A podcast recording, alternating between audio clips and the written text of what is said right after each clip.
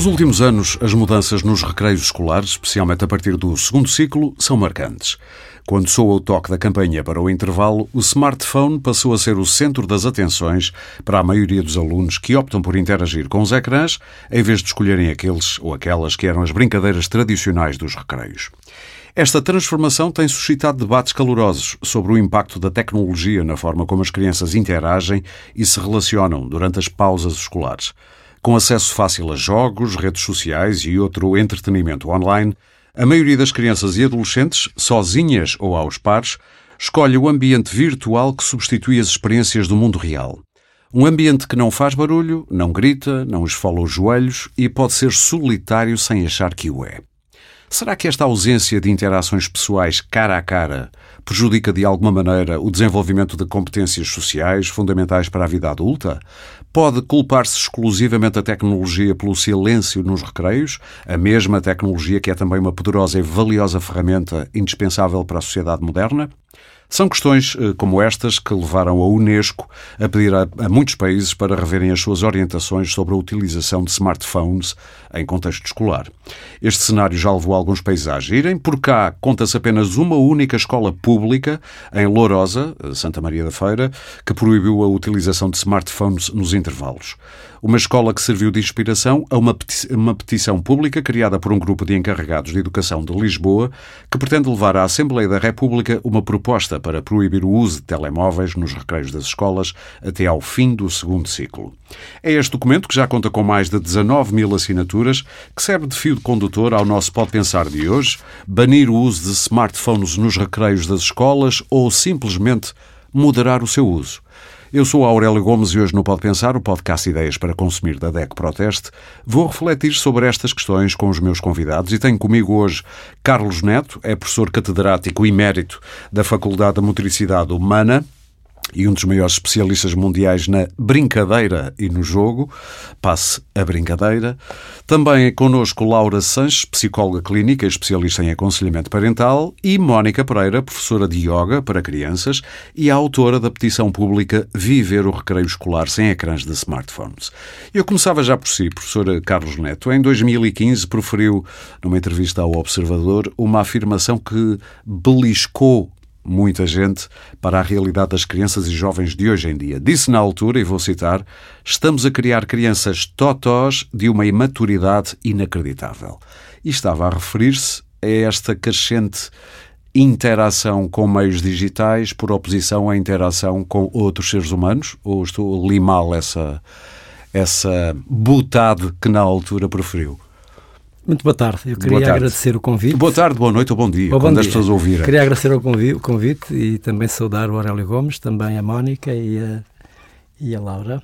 Um, e dizer-lhe que essa afirmação teve, de facto, uma consequência que era resultado da minha uh, análise e também observação do que é que se estava a passar com as crianças e com os jovens, porque devia... Isto já foi há oito anos. Há oito anos, porque estava a haver já uma degradação enorme nas competências motoras das crianças e jovens.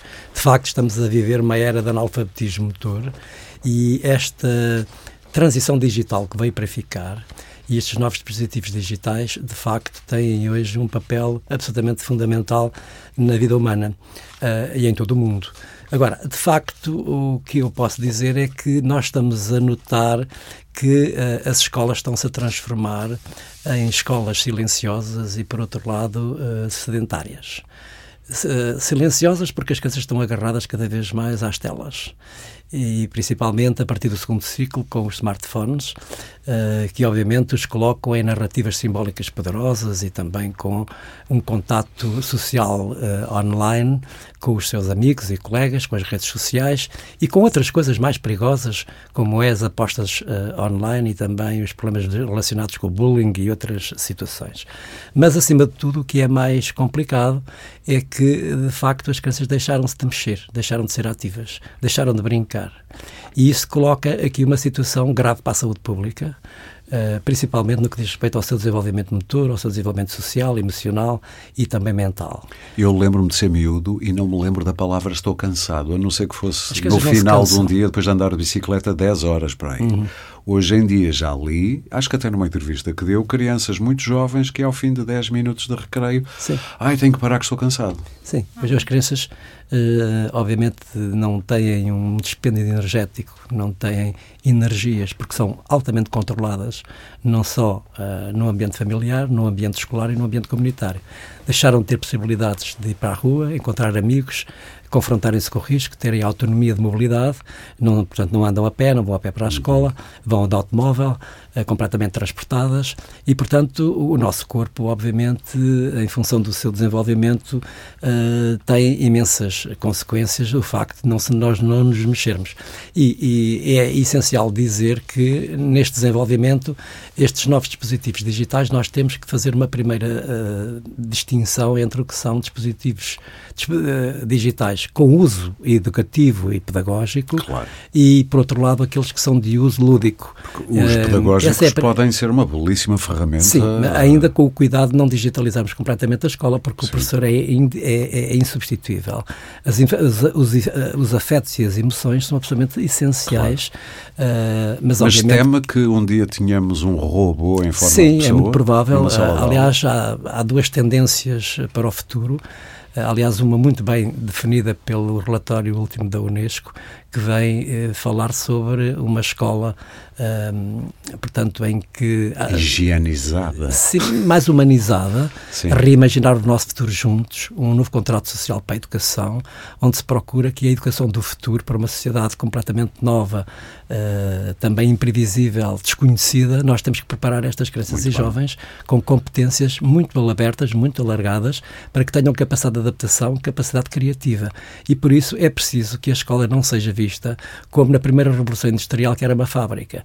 Isto é, a escola é sala de aula e depois há recreio. Eu não gosto destas palavras, nem recreio nem sala de aula. Há espaços interiores e espaços exteriores. E depois há o espaço da comunidade. E depois há o espaço da natureza. Já vamos aprofundar. E, portanto, é preciso ver a escola num outro ângulo, numa Sim. outra perspectiva. Eu gostava de ouvir já agora também a psicóloga Laura Sanches e gostava de saber se concorda e se da sua prática uh, partilha desta visão. Sim, aliás, eu agradeço muito o convite e com muito gosto de estar aqui ao pé do professor Carlos Neto, porque admiro muito o trabalho dele e de facto concordo muito. Há uma frase sua que também me marcou, que é a necessidade de criar o estado de emergência do brincar, e realmente uhum. eu acho que isso é urgente. Uma criança que não se mexe não está só a atrofiar o seu desenvolvimento motor, está a atrofiar o seu desenvolvimento emocional. Porque as crianças, quando se mexem, conhecem o corpo e, ao conhecer o corpo, também entram em contato com as emoções, conhecem os limites do corpo, conhecem os limites do corpo do outro, isso faz com que elas também se desenvolvam de um ponto de vista emocional, de um ponto de vista relacional. E as nossas crianças, de facto, também concordo com o professor quando diz que são muito imaturas. Um, a culpa não é só dos ecrãs, mas os ecrãs, de facto, são uma boa parte do problema hoje Qual em dia. Qual é a outra parte? Adultos imaturos também? Sim, há todo um contexto social. Sim. Os pais, hoje em dia, eles próprios também são imaturos. Desculpem interromper. Não sei se concordam comigo. Não acham que há. Pode ser, pode ser eu que estou a ficar velho e as pessoas, quando começam a ficar velhas, acham que tudo que é novo às vezes é complicado. Mas Parece-me haver uma infantilização transversal de tudo o que é vida humana, ou é só eu que estou a achar.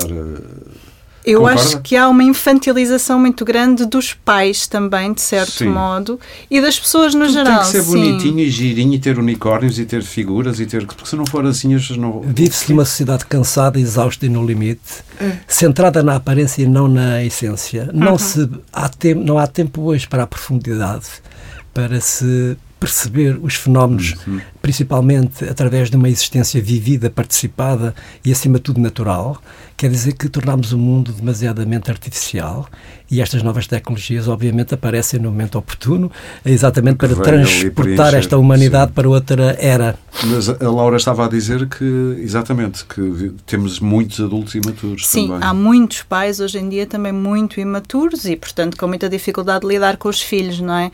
Um... E, portanto, o telemóvel surge aí também, muitas vezes, como, uh, olha que bom, ele está tão entretido ali. Sim, porque um os pais querem estar focados, por exemplo, sei lá, a família vai toda almoçar fora, não é? Os pais querem estar a conversar com os outros adultos, já não querem tirar tempo para lidar com a criança e com tudo o que uma criança traz quando está num restaurante, não é? Uhum. E, portanto, o telemóvel é um recurso muito prático para os pais poderem estar simplesmente a conversar com outros adultos. Quando um, numa sociedade mais estruturada, digamos assim, primeiro, as crianças, se calhar, também não seriam tão expostas a determinadas situações para as quais ainda não estão preparadas. E segundo, se levamos uma criança a um restaurante, também já sabemos que vamos ter que lidar com determinadas coisas e temos que estar disponíveis para estar com ela, não é? Ela não vai estar ali num cantinho completamente à parte.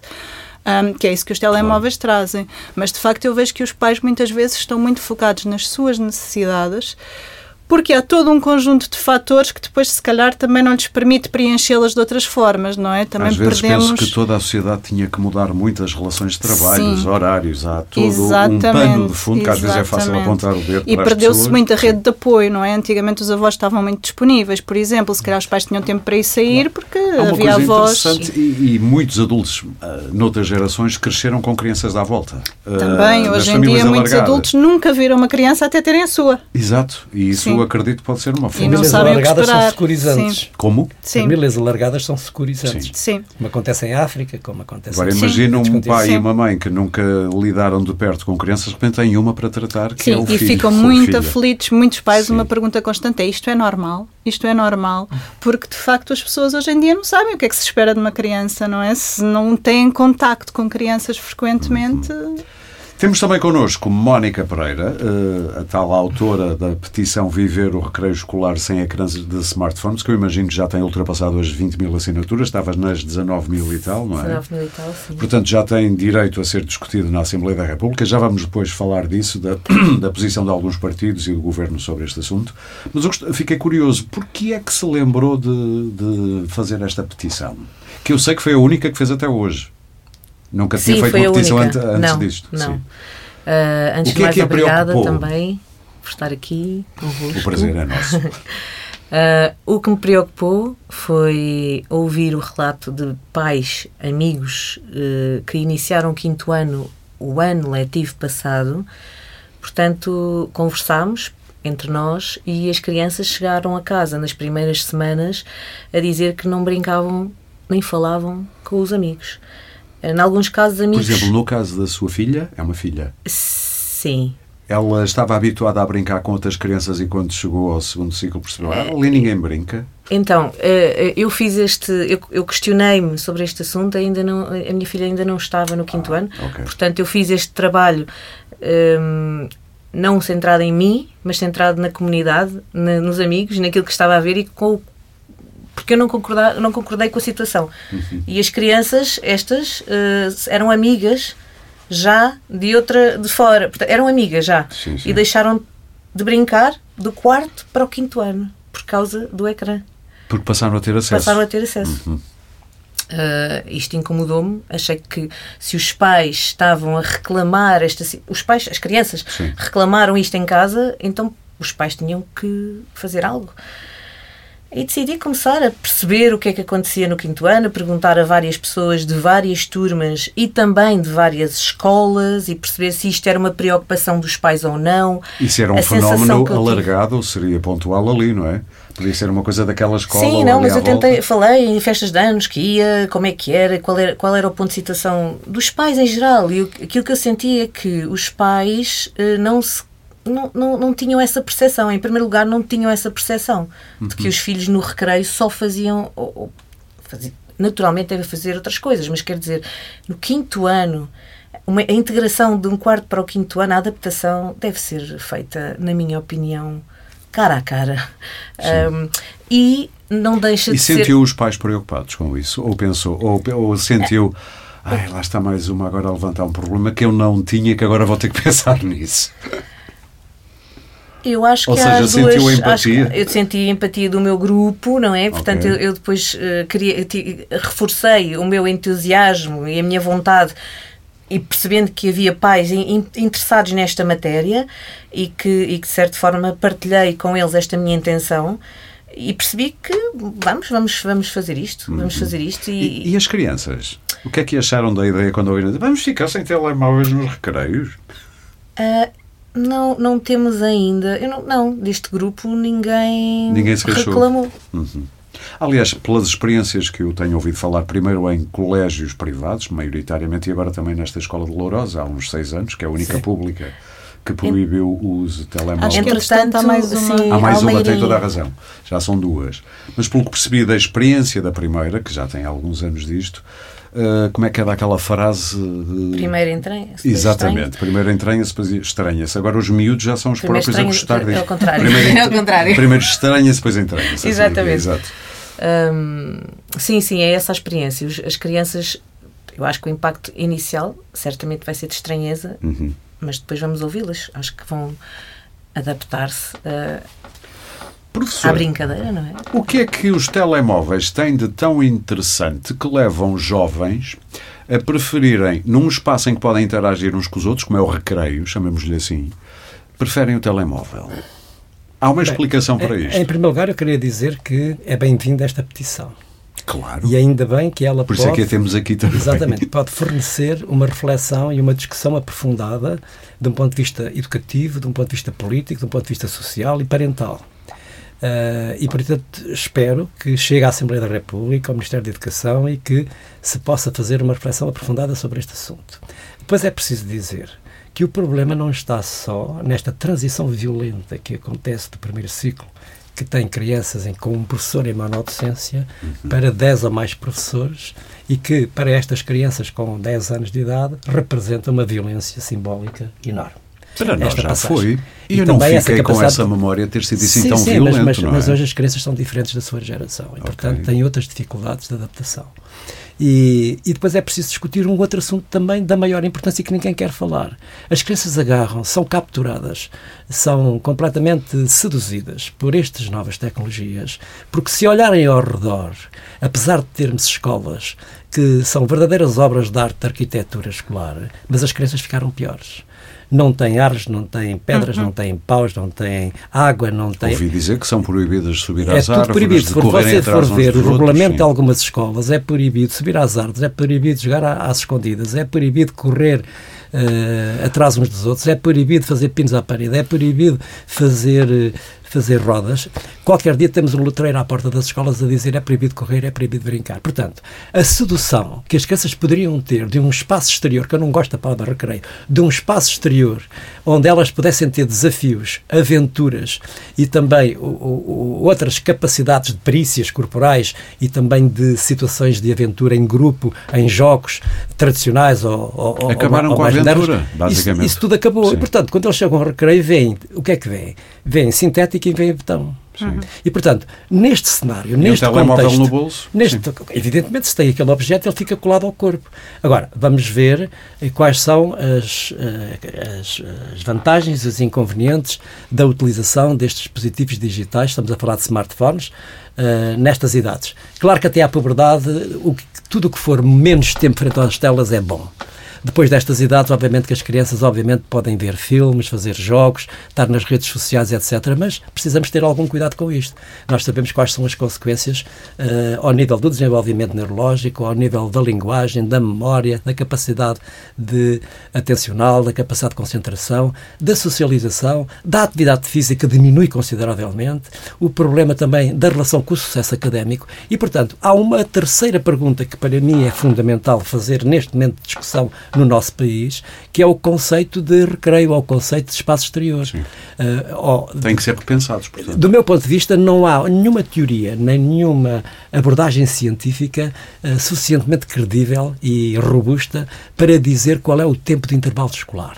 E eu, uh, de algum modo, proponho que se faça também uma reflexão de qual é o conceito que os agrupamentos de escolas e as direções das escolas têm nos diferentes níveis de escolaridade para definir o tempo de intervalo escolar. Há escolas que nem sequer têm tempo para a criança comer maçãs ou ir à casa de banho. Sim. E, eu portanto, não tive, há, eu nunca tive, não há uma reflexão à volta deste assunto. Até sétimo oitavo ano eu nunca tive aulas de uma hora e meia, como pois, é claro. comum. Qual é a capacidade de concentração que uma criança tem no primeiro ciclo ou mesmo no segundo ciclo? Sim. A partir de determinada altura, quando ela está sentada, quieta e calada, Sim e obediente, é óbvio que ela desliga. Sim. E, portanto, faz de conta que aprende. Tem diminuído com os anos. Que Sabe, já exatamente, faz, faz de isso, conta sim. que aprende e os professores fazem, fazem de conta que ensinam. Hum. Esta é a relação, porque a gente sabe exatamente qual é esta maturidade cognitiva e qual é essa capacidade atencional. Portanto, do meu ponto de vista, nós devemos discutir esta questão da, das novas tecnologias nas mãos das crianças. As crianças hoje vivem o corpo na ponta dos dedos. Já não correm, já não se mexem. Mas diga uma coisa, sendo isto é, isto é o, o, legisl... caminho para um sedentarismo, para uma inatividade física. Sente o legislador, neste caso o Ministério da Educação, hum, permeável a pensar sobre isso? Há países que já proibiram e, e não, fizeram. E, e, fizeram a regulamentação. Sim. Em Portugal eu não tenho notícias de que Agora. haja intenção de fazer o mesmo. Eu, do meu ponto de vista, sou contra a, a, a portanto, a, a proibição porque fruto proibido é o Já mais Já vamos falar sobre isso. A Laura queria, a Laura não, a Sim. Mónica queria dizer qualquer coisa. A propósito do, de, da Unesco ter solicitado aos países Sim. o ponto de situação dos vários países sobre o uso de tecnologia nas escolas, eu creio que por esse motivo o ministro João Costa solicitou aos conselhos Exatamente. pedagógicos Exatamente. um ponto de situação sobre esse tema. Porque Portanto, neste momento pode, todos os conselhos fazer pedagógicos as coisas por achismos, mas por realidade. Os conselhos pedagógicos estarão neste momento, a reunir um, dados. dados dos vários agrupamentos para passar ao Ministro. Sim.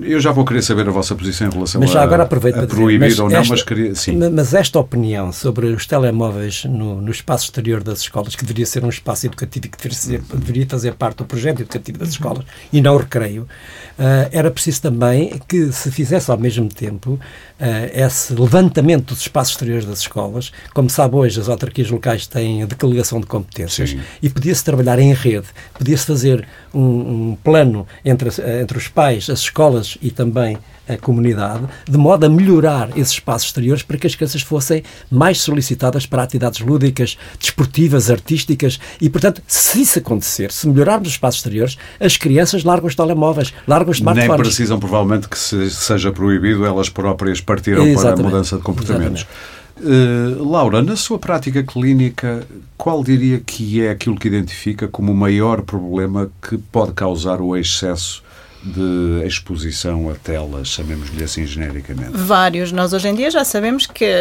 pode provocar mesmo dependência, não é? Há crianças que não conseguem estar. Pura e dura, sim. sim. não conseguem estar uma hora inteira sem mexer no telefone, ficam nervosos, ficam ansiosos. Uh, é esse tipo de adição? Uh, há alguns psicólogos que trabalham especializadamente sim. nisso, sim. Uh, mas na verdade isto ainda é tudo muito novo. Uh, e depois a dificuldade é, sei lá, se queremos cortar com o tabaco, não é? Elimina-se o tabaco 100% da vida. O telemóvel não é assim tão fácil de eliminar não. a 100% da nossa vida. É um novo vício. Nas crianças até seria, até na verdade. o dinheiro no futuro vai estar no telemóvel. Certo. Já, já tenho amigos que já só pagam por telemóvel, Sim. não andam nem com cartão. Sim. Uh, mas de facto é assim, Depende das idades. Os problemas que podem causar dependem muito das idades. Por exemplo, em crianças pequeninas já sabemos que provoca atrasos na linguagem. As crianças que são mais expostas a ecrãs, mesmo que vejam programas educativos, uhum. têm atrasos na linguagem. E com supervisão. Sim, exatamente. Um, nas crianças mais velhas, depois começam a vir os problemas emocionais também, os problemas relacionais. Há crianças. Nós nunca tivemos um número tão grande de adolescentes que não têm um amigo, um sequer. Físico. Sim, físico. Estamos a falar de o telemóvel, muitas exatamente, o telemóvel digitais. dá essa ilusão e isso é um, do, um dos atrativos, porque nós somos seres sociais, não é? E nós queremos ter relações. Já, já e o telemóvel já não saem de casa. Sim, o ao telemóvel nível, dá essa ilusão de que existem aquelas de, relações. De, de, sentimentos ou emoções, uh, até tenho dificuldade em saber o que é que é, uhum. é, porque eles cruzam-se. Uh, como a empatia, por exemplo. Que é, um, é, um, sim, é algo sofisticado, sim, implica pôr-nos no lugar do outro, Exatamente. tentar ver o mundo pelos olhos do e outro. E os ecrãs diminuem a empatia. Por exemplo, uma coisa que falta numa interação online nós não percebemos a intuação com que aquilo foi Sim. dito, não é? Isso é um dos problemas das redes sociais ou das mensagens. Nós escrevemos uma mensagem a uma pessoa, na nossa cabeça aquilo vai num tom, mas a pessoa pode ler num tom Por completamente isso é diferente. os emojis para depois se perceber, ah, isto não era para levar a sério. É e muitas vezes nós ficamos Sim. tristes, por exemplo, mandamos uma mensagem com uma coisa super importante, estamos muito entusiasmadas na nossa cabeça, aquilo vai cheio de pontos de exclamação. E a outra pessoa lê eh, e okay. dá-nos uma respostazinha banal. E isso entristece-nos porque a pessoa não percebeu o nosso entusiasmo, não é? Então. Ouça, nós vivemos num tempo em que há pessoas da nossa idade que ficam incomodadas se uma pessoa liga. Sim. Mas porquê é que não mandaste mensagem? Porque é mais rápido ligar. Nós perguntamos ah, mas... primeiro. Mas aí perguntamos, tem... posso ligar? Aí tem um bocadinho a ver também com a questão da personalidade. Há pessoas que realmente, para quem o ligar, é uma coisa invasiva, não é? O telemóvel está sempre connosco. Mas não foi uma coisa inventada com os telemóveis. Eu acho antigamente que é muito ninguém importante. se queixava que a gente Porque antigamente os telefones estavam em casa, se a pessoa estava em casa atendia, se não estava, não atendia, exato. não é? Eu aí compreendo que a pessoa não queira, que precise dessa fronteira e tudo bem, Pode não, não é? atender. Pode não atender, é verdade. não precisa de dizer ao outro, passando o ónus. Isso é, que, é isso uhum. que me preocupa. É passei para ti um problema que é meu. Certo. Mas aí é assim, de facto, há pessoas que não gostam de falar ao telefone, Sim. mas podem falar cara a cara ou podemos escolher. É, o que é importante é nós percebermos que as interações verdadeiramente importantes, aquelas que contam, porque uma coisa é eu estar a tratar de coisas banais do trabalho, claro. ok.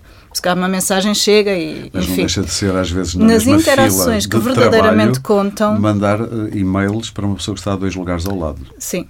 Mas nas interações que verdadeiramente contam, de facto, nada substitui o presencial, ou pelo menos ouvirmos a voz da pessoa. E há muitas crianças que já não sabem relacionar-se dessa forma. Há muitos miúdos que já não sabem fazer amizades, que já não sabem relacionar-se, que, que ficam completamente stress, é? bloqueados é? se estão na presença de alguém isso pode explicar tanto os problemas de saúde mental ligados a, ligados a depressões e Sim. ansiedades, distúrbios de ansiedade Sim. nessas idades? Há muitos estudos que mostram que realmente o, quanto maior é o tempo que as crianças passam nas redes sociais ou no telemóvel, maiores são os níveis de ansiedade e de depressão, ah, porque aquilo dá-nos uma ilusão de contacto que não é real. E, e é vazio, de facto, não é? Sim, uma, uma das questões mais interessantes nesta discussão é perceber que o tempo que eles passam frente às telas não fazem outras experiências que seriam necessárias para o seu desenvolvimento. Exatamente. Como o contato com a natureza, o contato com o risco, o contato Exatamente. com os amigos, fazer uma atividade física uh, uh, intencional e também sistemática, através de jogos, de brincadeiras, uhum. porque elas estão bombardeadas de um ponto de vista sensorial e perceptivo. E por isso é que é preciso ter muito cuidado até à, à principalmente até ao fim da puberdade. Uhum. Portanto, significa que temos aqui um problema sério do ponto de vista de considerar o efeito, o impacto destas uhum. novas tecnologias na mão de crianças até uh, a uma fase etária que é absolutamente essencial uh, a preocupação. Eu, pessoalmente, devo dizer que devemos discutir o conceito de bem-estar digital e, por outro lado, de bem-estar físico e também mental. Uhum. Estas duas palavras significa que são fundamentais para aperfeiçoarmos o conceito de qualidade de vida de crianças e jovens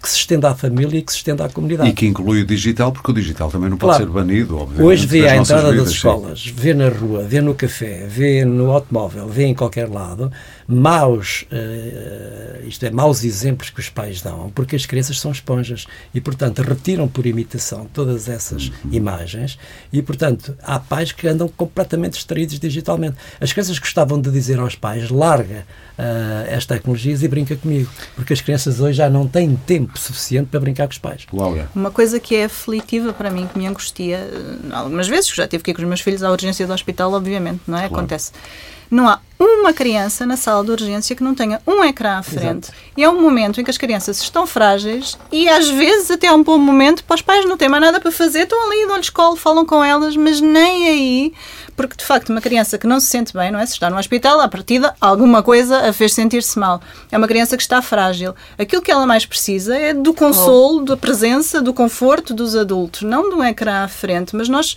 substituímos-nos pelos ecrãs. Um psicóloga pode dizer-se com algum grau de certeza que há coisas que se perdem e que depois nunca mais se voltam a ganhar? É sim, sim, sim. Ou seja, não digo que nunca mais se sim. voltem a ganhar, mas que serão muito difíceis de recuperar, porque nós sabemos que existem pessoas, períodos exemplo, sensíveis na aprendizagem. Claro.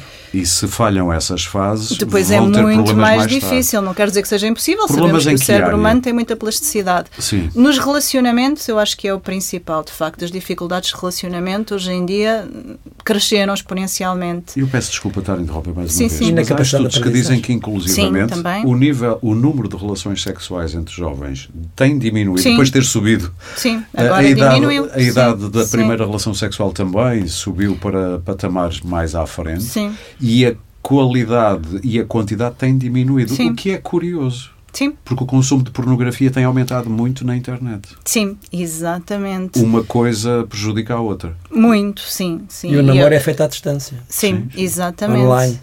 Os jovens. Com filtros, Exato. parecemos todos belos. Sentem-se mais confiantes e mais seguros, muitas vezes, atrás de um ecrã do que nesse contacto presencial, que é isso que nos torna humanos, não é? É isso claro. que nos faz pessoas.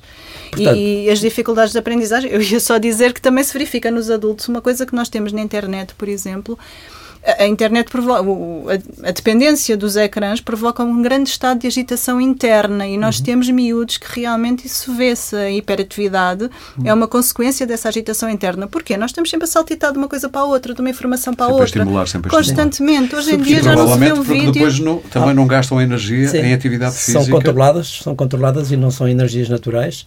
Claro. E, as, e as crianças, obviamente, quando essas energias são controladas, ficam agitadas uhum. uh, de um ponto de vista motórico. Uhum. Uh, depois desta pandemia, uh, agravou-se ainda mais o problema. Crianças Sim. que têm um sofrimento existencial muito grande, diminuiu as habilidades motoras, portanto, as suas competências motoras diminuíram. Por outro lado. O simples facto de atar uns, não, uns cordões. Facto, não, pelo, uhum. Há crianças que não sabem atar os sapatos aos 6 uhum. anos. Uhum. São analfabetas do ponto de vista motor, tropeçam nos próprios pés, batem com a cabeça umas nas outras quando jogam à apanhada. Portanto, há aqui uma situação de analfabetismo motor generalizado. Sim. Porque, repara, hoje quando olha para a escola, a, a percepção, a representação mental é a sala de aula é a aprendizagem considerada socialmente útil.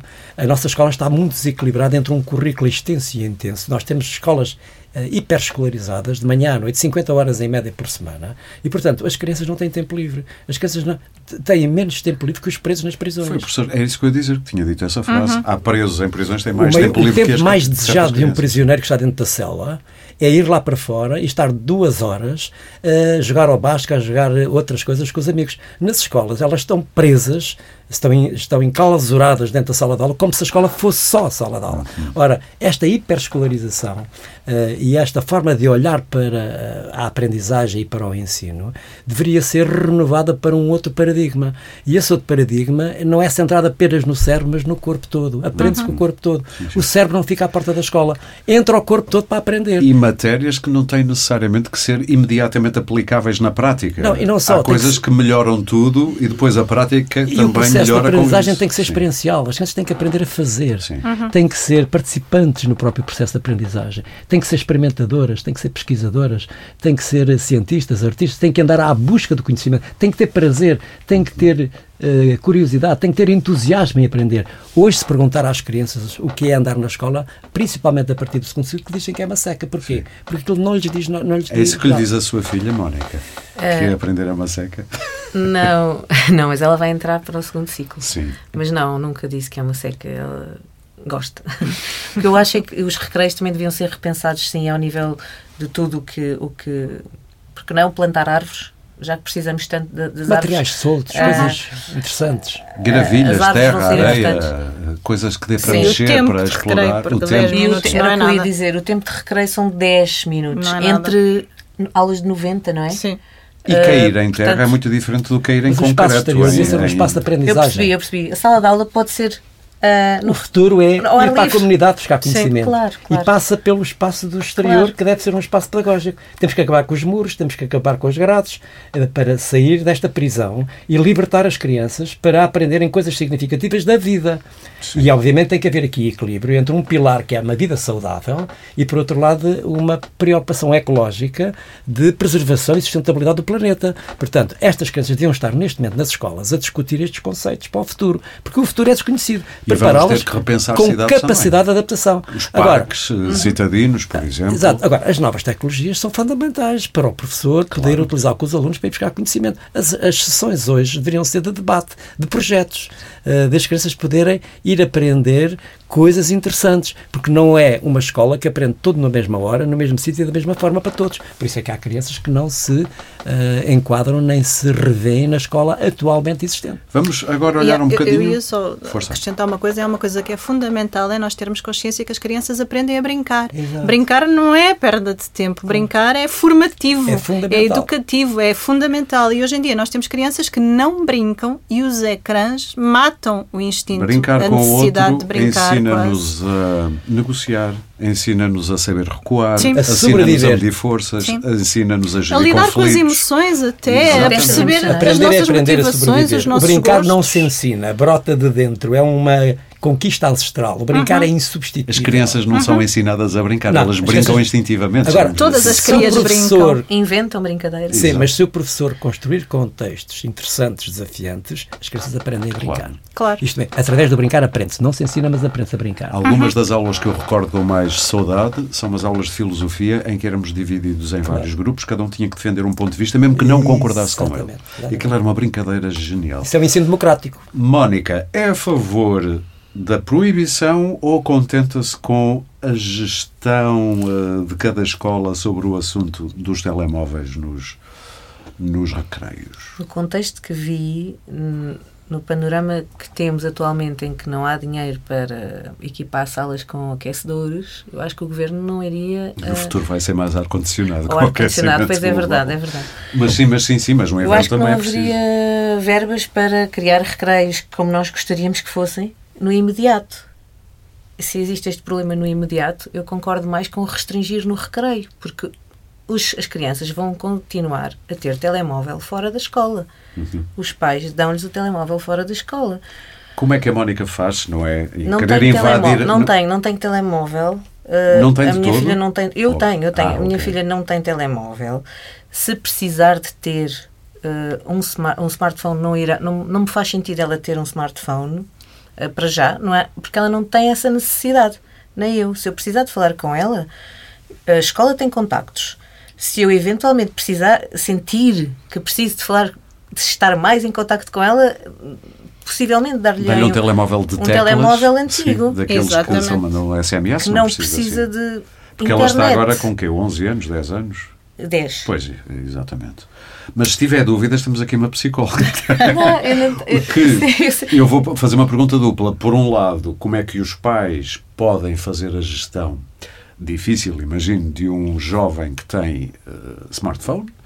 Eh, como é que devem agir? E por outro, é a favor da proibição ou cada escola que decida por si, envolvendo toda a gente? Sou a favor da proibição, na verdade, sendo que eu não sou nada a favor de proibições no geral. Sim, percebi. Mas quando falamos dos adultos é muito diferente quando falamos das crianças. Da mesma maneira que nas escolas não há álcool, ah, não há tabaco, não há determinadas seja, coisas que nós já sabemos que são negativas. ter álcool aqui, sim, Acho que também não deveria haver telemóveis assim, Sim. ah, eventualmente, enfim, nas aulas, de forma didática, mas aí não é preciso telemóvel, porque as crianças também têm acesso a computador ou o que for, não é?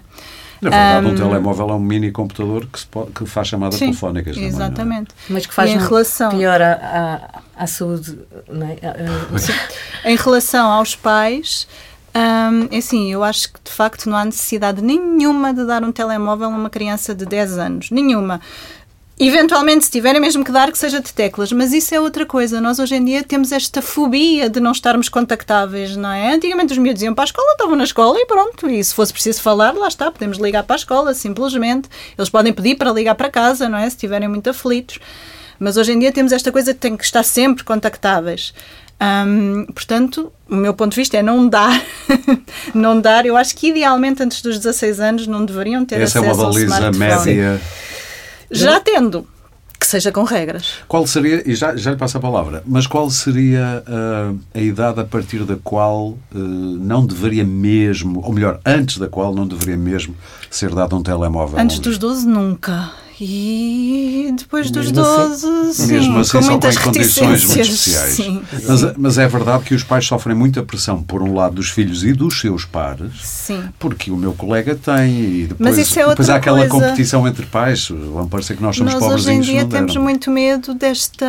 do julgamento de, dos ser- de outros. sermos únicos, não é? De serem diferentes, de ai, é o único que não tem.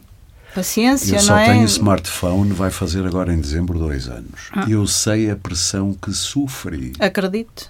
E só não tinha porque não precisava, não era nada contra. Claro. Eu sou daqueles que compram as coisas quando preciso.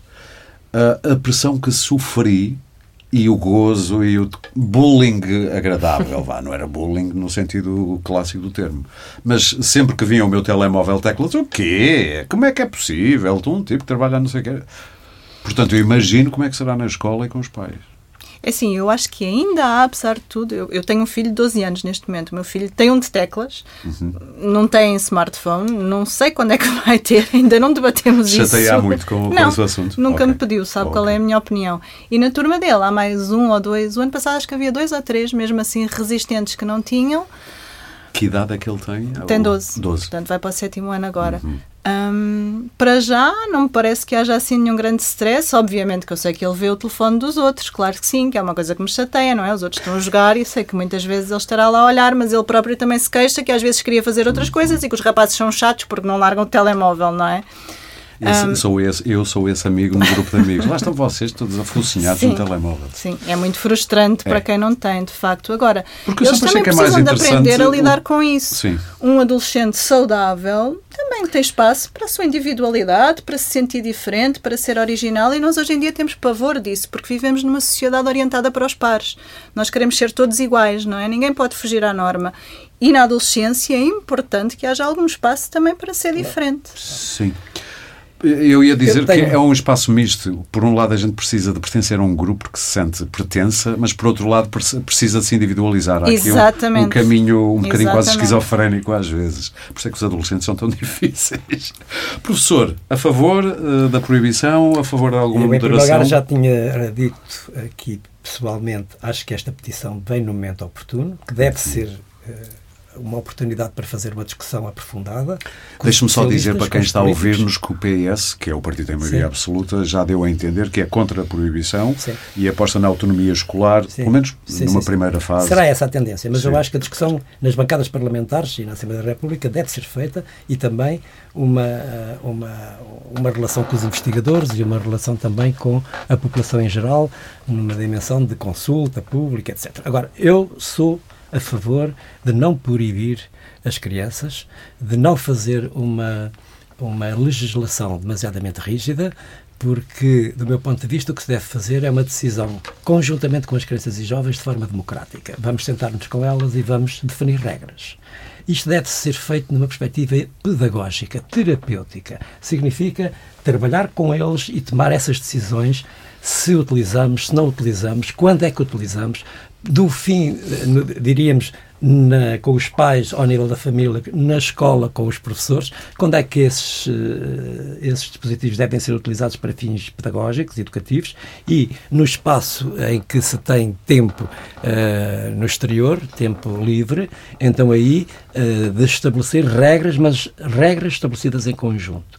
Repare que neste momento já há países que proibiram, o caso, por exemplo, da China e Taiwan, mas é preciso perceber que são países que vivem num regime uh, muito ditatorial. Nós temos que ver isto também em função da nossa cultura, ver isto em função da nossa história e, portanto, uh, eu tenho muitas marcas de uma ditadura que me impôs uh, quando eu era jovem, quando eu era criança, e, portanto, não, é? não sou a favor de um modelo autocrático, de um modelo antidemocrático e, portanto, acho que na base daquilo que deve ser um modelo pedagógico cooperativo, uh, um modelo, uh, portanto, dinâmico, um modelo participativo. A participação é das coisas mais importantes, ouvir as crianças e jovens, fazer deixe, uma reflexão com eles sobre os Mas não deixe de ter amigos professores, há muitos anos, que se queixam de que depois, quando marcam reuniões com pais, em que os pais podiam participar. Sim, isso é outra história. Não aparecem. Sim, não aparece. Sim, mas neste caso, sim. os jovens merecem ter voz merecem ter audiência, merecem ser ouvidos sobre este assunto. E se eles disserem, imagine que há uma grande maioria que diz nós queremos telemóveis nos, nos Vamos debater os efeitos positivos, negativos, também há efeitos positivos da utilização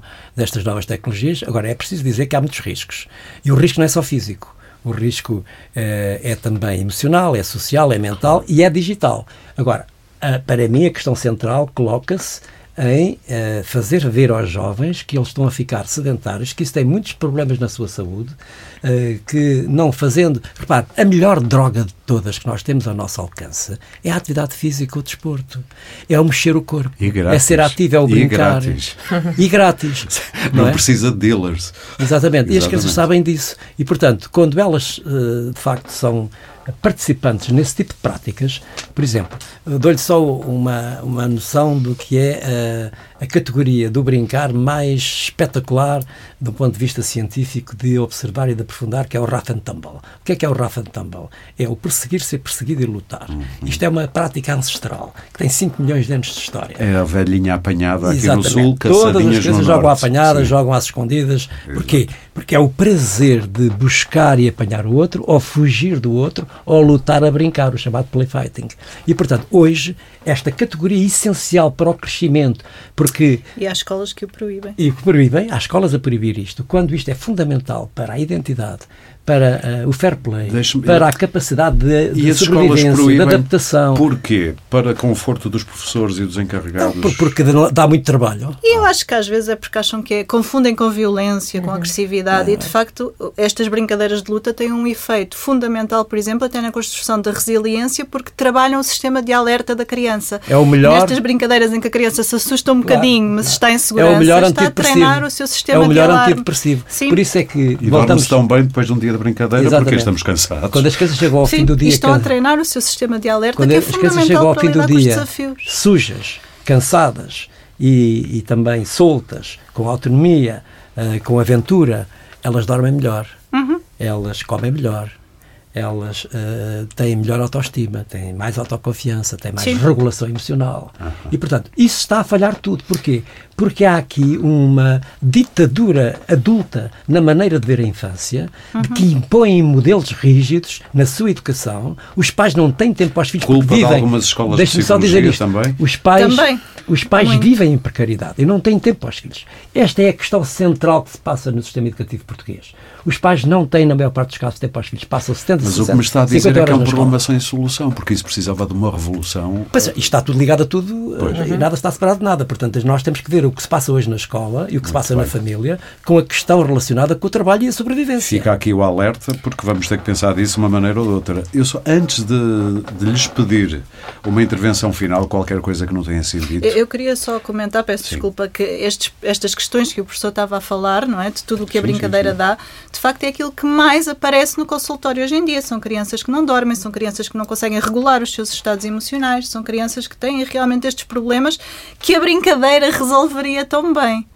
E nem com os pais brincam, muitas vezes. Não, nem com os pais, nem com ninguém. E eu ia dizer, antes de vos pedir uma última reflexão, peço desculpa, uma última reflexão antes de fecharmos o podcast de hoje, e a reflexão é tudo o que vos apetecia ter dito e eu ainda não perguntei ou querem acrescentar. Mas antes queria só saber casos de bullying têm aumentado? Porque claro. estes Tem. meios digitais também facilitam eh, Sim, eh, não o ciberbullying. Só, não são só os meios, é assim, o, o, drama do ciberbullying é que está sempre presente, não é? Claro. Antigamente a criança podia ser vítima de bullying na escola, mas ia para casa, pelo menos tinha algum descanso. Agora de manhã acorda e de repente teve 30 mil mensagens de e a escola um vídeo inteira em que viu... ele é o protagonista. Sim, sim, sim. É assustador. Um, e, agora, de facto, os casos de bullying e partilhado têm aumentado. em grupos que muitas vezes só têm acesso eles próprios. Sim. Se for um grupo do WhatsApp fechado, uh, da escola, de amigos da escola, sim. os pais podem nem sonhar sim, que aquilo se passa. Sim, sim, é? exatamente. E o atual... Desculpa. Eu só dizer que tem aumentado por todo o contexto social que faz com que haja efetivamente mais crianças predispostas a fazer bullying. Há mais bullies hoje em dia porque há mais crianças, que isto agora era um bocadinho complicado, mas de facto isto eu falo disso no meu último livro, há mais crianças que precisam de ativar aquilo que se chama o instinto alfa, que é ficarem numa posição de controle, onde não era suposto estarem. E é nessa posição de controle que depois muitas vezes surge o bullying. O bullying é um estado de controle, não é? O querer claro. controlar alguém. O bullying não é só uma agressão, nós às vezes chamamos bullying a tudo, a torto e a direito, mas bullying há sempre um jogo de poder. No, o bully quer se sentir mais poderoso do que a outra criança que está a ser atacada, exatamente. E há mais crianças que usam isso como forma de se defenderem na verdade. Sim, uh, isto era quase só de outro programa. Sim. Uh, até porque muitas vezes essas crianças também são bullies, para usar este termo, com os pais. Sim, sim, São porque ficam nessa posição, sim. sim. sim, é o mesmo instinto que as faz depois em casa também não seguirem direções, nunca estarem prontas para obedecer, não é? Não cumprirem regras, uh, porque são elas que estão no controle. Se são elas que estão no controle, não lhes faz sentido obedecer a ninguém, realmente. Eu é? lembro-me daqui a uns anos, há muitos anos, o professor Daniel Sampaio ter editado um livro, salvo erro, com o título Inventem-se Novos Pais. Sim. Não estou enganado. É, sim, sim.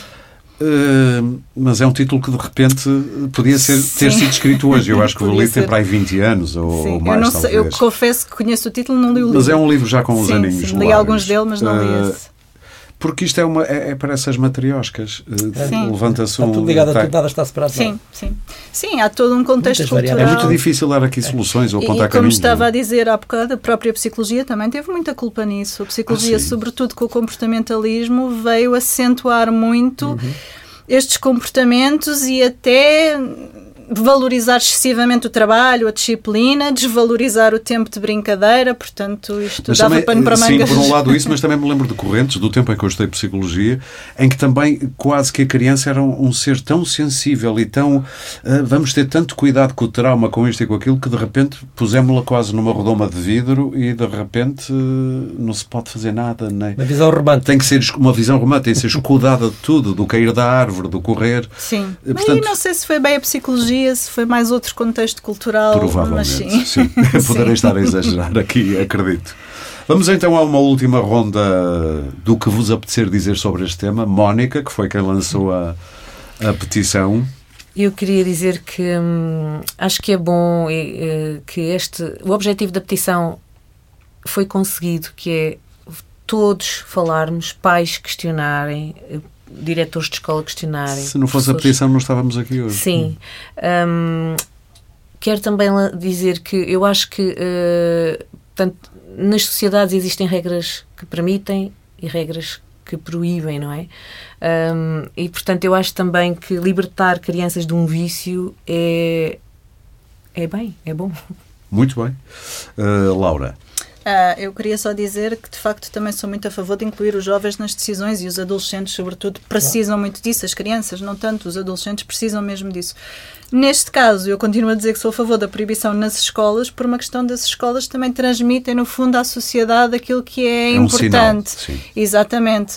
Da mesma forma que nas escolas, lá está, não há álcool, não há drogas, não há, enfim, etc porque realmente é um sinal que se dá à população que aquilo é nocivo para o desenvolvimento das crianças. É nesse sentido que eu sou a favor da proibição neste contexto, realmente.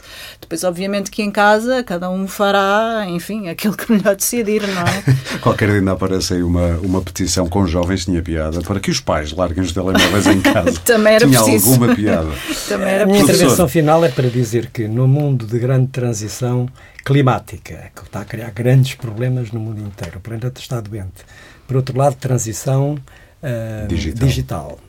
Uh, e, e, para além disso, temos aí à porta a inteligência artificial que vai modificar completamente uh, a natureza do mundo e, e também muito a sua rapidamente, que é o uh, mais e por, outro, e por outro lado, a emergência de reconstruir a escola segundo um novo paradigma importará que esta questão que estamos a discutir aqui neste programa sobre a utilização dos smartphones por crianças e jovens nos espaços exteriores das escolas ou mesmo no espaço dentro, da, dentro dos espaços interiores, passam por nós eh, conseguirmos perceber que temos que, eh, de algum modo, eh, preparar o futuro com equilíbrio, com consenso e, acima de tudo, com preocupações de caráter ecológico, essa é uma questão essencial, e, acima de tudo, na procura de uma vida saudável. Uh, esta questão da vida saudável implica que o corpo seja um, um elemento-chave em todo o processo de aprendizagem e, e também na forma como, uh, de algum modo, damos mais importância à profundidade da sua vivência, não só de mexer o corpo, mas também de o escutar. Isso é absolutamente essencial escutar e só experimentando o corpo, o corpo é que nós aprendemos e, a ouvi-lo. Exatamente. Também. E a aprendizagem, como diz António Damasio, só sentindo, só se aprende claro. sentindo. E não se pode ter uma criança sentada a aprender. Portanto, é possível, é necessário discutir para o futuro uma nova escola, uma nova família, uma nova comunidade que trabalhem em conjunto, em rede, no sentido de a palavra que me ocorre neste momento e que tem sido muito badalada é que possamos ter uma governança coletiva sobre este assunto, ouvindo e participando. Disse governança. governança coletiva, sim, sim. trabalhar em rede e discutir estes assuntos de uma forma, portanto, mais participada e mais democrática e não haver aqui regras cegas que impõem, que proíbem ou que sejam decretadas uh, para serem implementadas. Isso dá asneira. Muito bem. Muito obrigado aos três. Foi um prazer tê-los aqui para este podcast e também obrigado a quem uh, nos ouviu ou nos está a ouvir. Quem quiser saber mais sobre este tema pode consultar o site da DEC Protesta em deco.proteste.pt barra crianças. Ali pode consultar vários conteúdos de especialistas sobre questões relacionadas com o ambiente escolar e a tecnologia. Há também a linha telefónica do Serviço de Informação da DEC Proteste, que pode e deve ser usada para tirar dúvidas e fazer pedidos de esclarecimento em matéria de direitos do consumidor. Aponta aí 8, aliás, peço desculpa, 218 410 858. 218-410-858. De resto, tudo sempre, este podcast pode ser subscrito e seguido em Spotify, Apple Podcasts, Google Podcasts, SoundCloud ou qualquer plataforma de podcast que utilize no seu telemóvel e computador, também em deco.proteste.pt e ainda no YouTube. Portanto, só não ouve se não quiser, está em todo o lado. Este episódio teve coordenação editorial de Filipe Amoroso e produção de Sandra Borges. O som é da Índigo, com sonoplastia de Sandra Pimenta. O Pode Pensar da DEC Proteste regressa em breve com mais ideias para consumir.